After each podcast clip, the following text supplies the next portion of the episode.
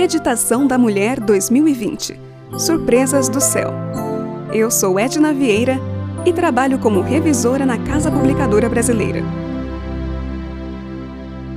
20 de janeiro O peixe que não podia nadar.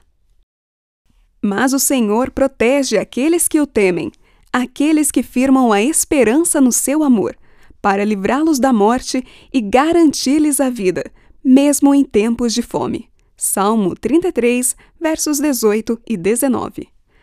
Há alguns anos eu estava participando de um encontro de educação da rede adventista.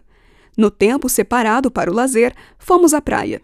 Enquanto minhas colegas usufruíam as águas geladas da praia, permaneci na areia. De repente, percebi um peixe se debatendo praticamente na beira da praia. Eu me aproximei e vi que ele tinha dificuldade em nadar para as águas mais profundas. A cada investida, as ondas o jogavam de volta para a areia.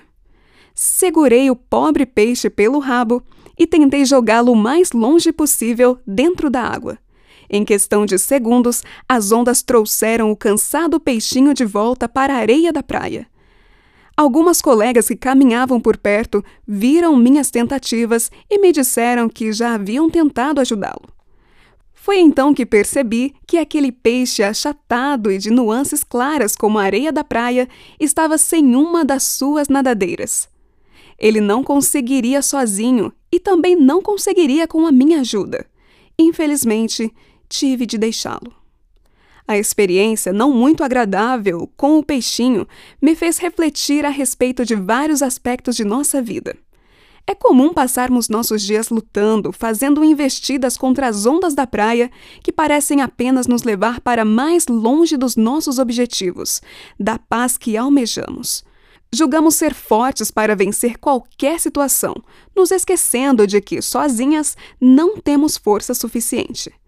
Recordo-me da história de Sansão, quando confiou em sua força e desobedeceu aquele que a concedeu. Assim como esse herói que teve tempo de se arrepender, devemos reconhecer que força sem Deus não é nada. Sabemos que estamos em um grande conflito.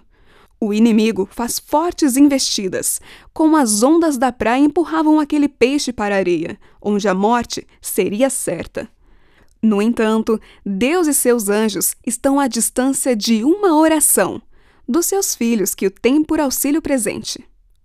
Que neste dia, mesmo se estivermos apenas com uma nadadeira e com dificuldades para seguirmos nosso caminho, possamos clamar pela ajuda do nosso Salvador, pois ele escuta nossas súplicas e tem prazer em atendê-las. Deus quer estar conosco nas horas de simples decisões e nas alegrias da vida, bem como nos momentos de maior aflição.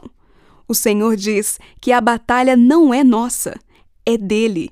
Em vez de lutarmos sozinhas uma guerra que certamente perderemos, busquemos a salvaguarda daquele que já venceu.